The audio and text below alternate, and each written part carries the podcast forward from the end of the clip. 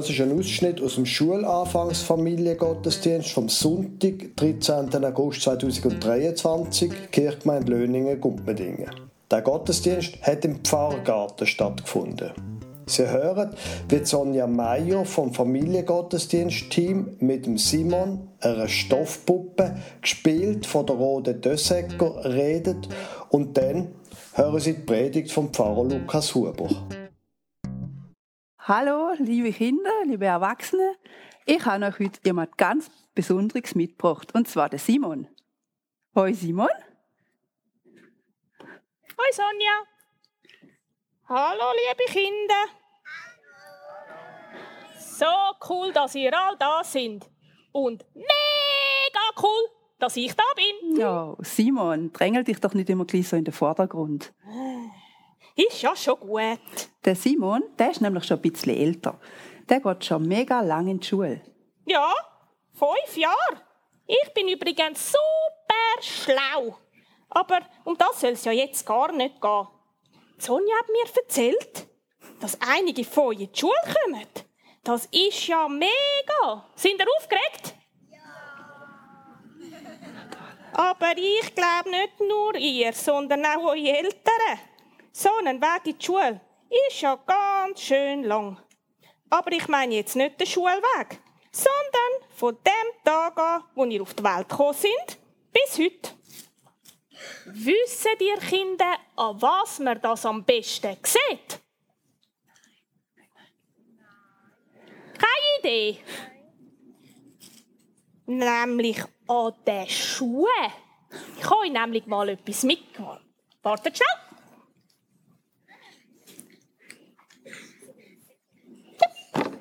Oh, zeig mal Simon, was sind denn das?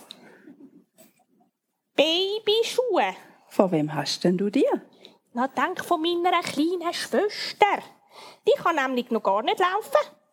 Also, eigentlich kann sie ja gar nichts.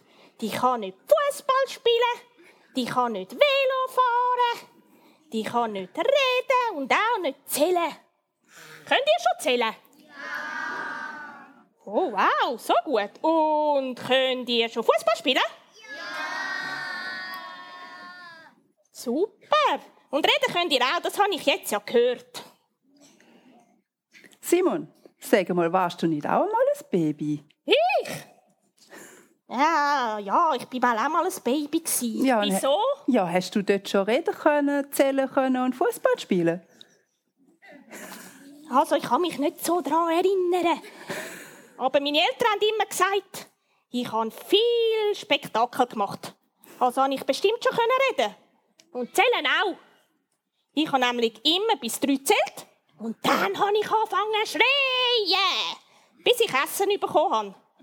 Und Fußball kann ich auch bestimmt, seit ich ein Baby bin. Oh, Simon, ich glaube, du schwindelst. Hey, bist nicht so gemein. Hm, Ja, ist ja gut, aber ehrlich. Du warst doch nicht immer so groß. Du hast doch auch erst alles lernen müssen, was du heute kannst. Ja, du hast schon recht. Aber ich würde schon gerne Fußball spielen mit meiner Schwester. Ja, also irgendwann wird sie das auch sicher können. Hey, ich habe noch mehr Schuhe. Wir haben das mal gesehen.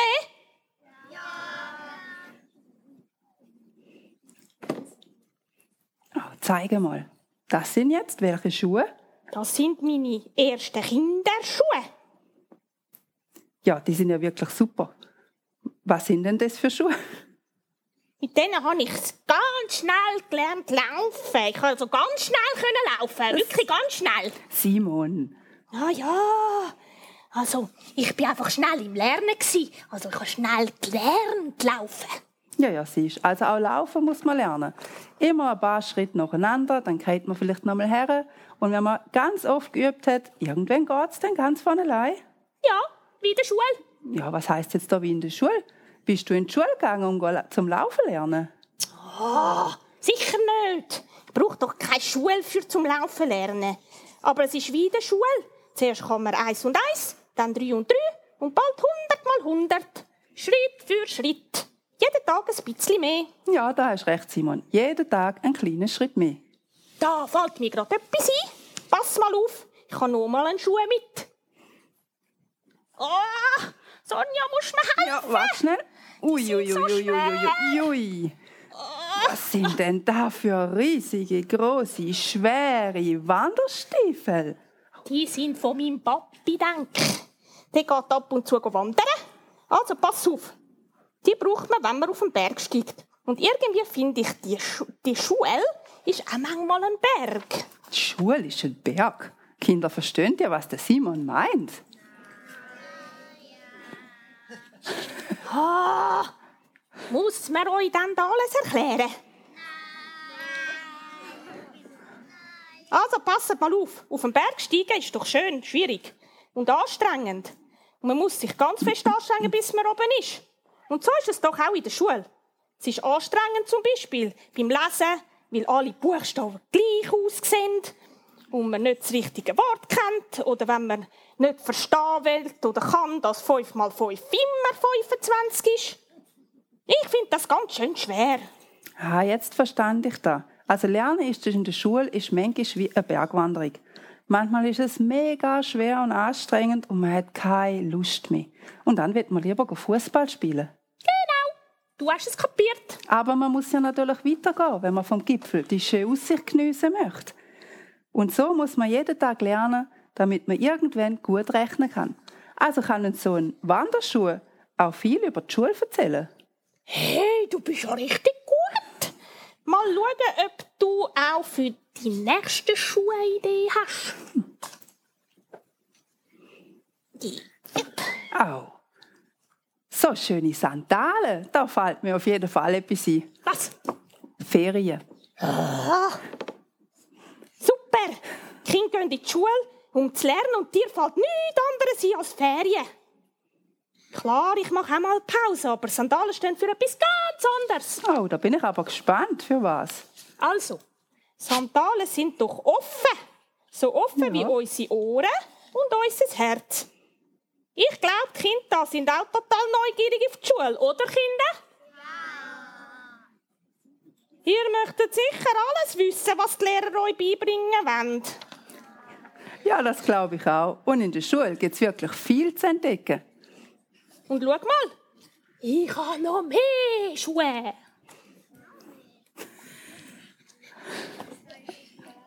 Ui, pass auf, ich helfe dir. So. Okay. Turnschuhe. Meine Turnschuhe. Ha! Ich bin der Beste im Fußball, Handball. Ich bin der Beste im Rennen und Springen. Mhm. Ja, Simon, du bist der Beste. Ich bin der Allerbeste. Ich kann besser schiessen als der Ralf, schneller laufen als die Leonie und weiter springen als der Kevin. Ja, sag mal, Simon, wenn du so eine Sportskanone bist sind, und immer der Beste, sind dann die anderen manchmal nicht traurig, dass sie da nicht so gut können wie du. Ja, manchmal schon. Aber weisst, wenn ich ehrlich bin, bin ich nur im Sport so gut. Der Ralf kann viel besser schreiben als ich. Die Leon ist immer die schnellste im Rechnen. Und der Kevin, der kann so gut zeichnen. Ich bin da schon ein bisschen eifersüchtig. Aber das ist halt so. Und die anderen sind dafür eifersüchtig, weil ich so gut im Sport bin. Also du meinst, man muss gar nicht immer alles gut können, sondern jeder kann einfach etwas besonders gut. Das ist richtig. Jeder kann etwas sehr gut und ehrlich. Mir ist doch egal, ob einer besser ist als ich. Hauptsache, wir verstehen uns und sind füreinander da. Oder? Ja, Simon, also da hast du recht. So, da habe ich noch etwas in meiner Tasche. Da bin ich mal gespannt, was dir dazu einfällt. Wo sind die? Wo sind die? Da, da, da, da, da, da, da, da. Ha! Hoppla. Ja, aber da ist ja eine riesige große Schuhsohle. Und da steht etwas drauf. Genau, ihr habt es können lesen, Gott. Und wenn Gott also auf der Schuhsohle ist, dann ist er ja auf all euren Wegen dabei, egal welche Schuhe ihr anzieht, weil er ist immer auf eurer Schuhsohle, also auch wenn ihr in die Schule geht. Oder? Stimmt, Simon? Stimmt, da hast du recht. Gott geht jeden Schritt mit euch mit. Und da wir ja in der Regel zwei Füße haben, habe ich da nochmal eine Sohle. Auf der steht auch noch etwas. Schau mal.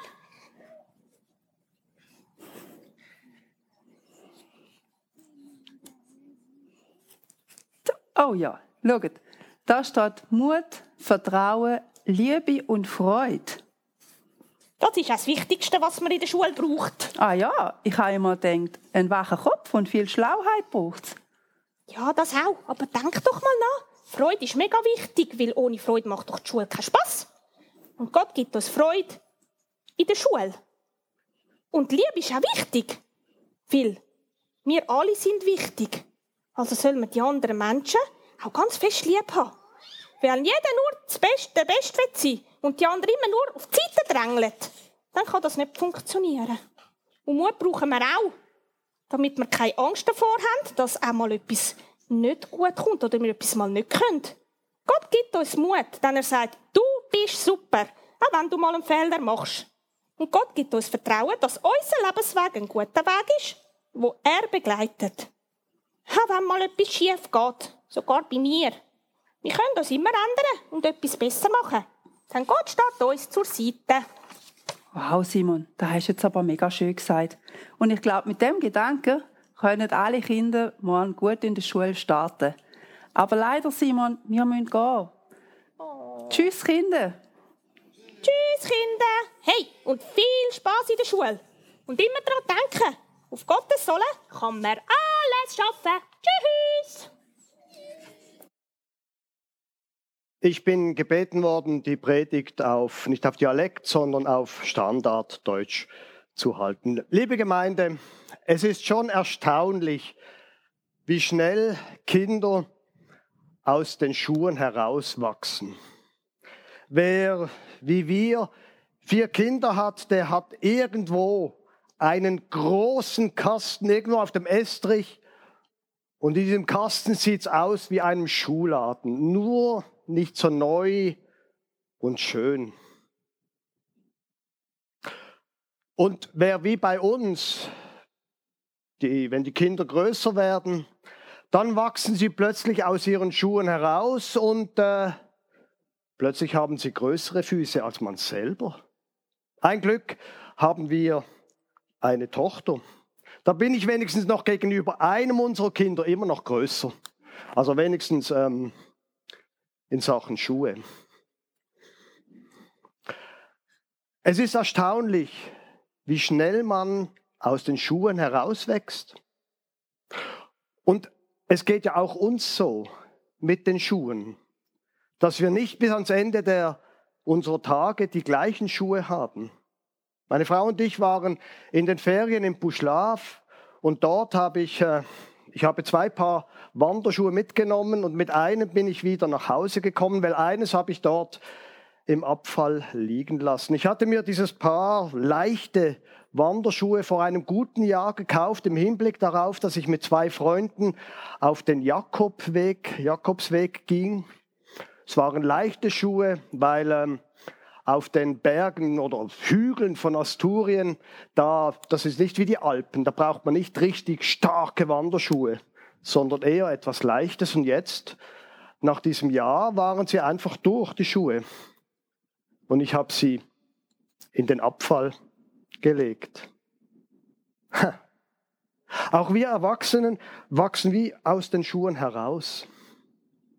Und wenn ich mir heute überlege, zum Beispiel, wie ich vor 15 Jahren war, da denke ich manchmal, Mann, war ich doof. Wenn ich damals gewusst hätte, was ich heute weiß, also ich kann Ihnen sagen, das und das hätte ich nicht getan und das und das hätte ich tun sollen. Mann, war ich vor 15 Jahren doof. Dieser Gedanke allerdings finde ich, diesen Gedanken finde ich allerdings noch viel beunruhigender, wenn ich mir überlege, dass ich ja eigentlich auch gerne noch einmal 15 Jahre leben würde. Und was denke ich dann in 15 Jahren über mich heute? Mann, war ich doof. Also, falls Sie in den letzten 15 Jahren irgendwann einmal gedacht haben, dieser Lukas Huber ist schon etwas doof, dann haben Sie wahrscheinlich recht. Die einzige Hoffnung, die sie haben können, ist, dass ich in den nächsten 15 Jahren schlauer bin als heute zum Beispiel. Aber ich weiß ja nicht, wie es Ihnen geht. Bei allen Umfragen, die man macht, so zum Thema Zukunft, da sieht man, dass jede Generation und alle paar Jahre, speziell junge Menschen, weniger zuversichtlich in die Zukunft sehen. Und vielleicht kennen Sie die ganzen Fragen selber auch. Wie mache ich das? Irgendwie. Wenn ich in meine Agenda und meine kleinen Kinder anschaue, wie mache ich das, dass ich das nächste halbe Jahr überhaupt überlebe? Was mache ich, damit meine Tochter in die Sekundar- oder ins Gymnasium kommt? Und ist das die Sekundarschule überhaupt das Richtige? Und wie soll das werden, wenn meine Kinder jetzt bald aus dem Haus sind?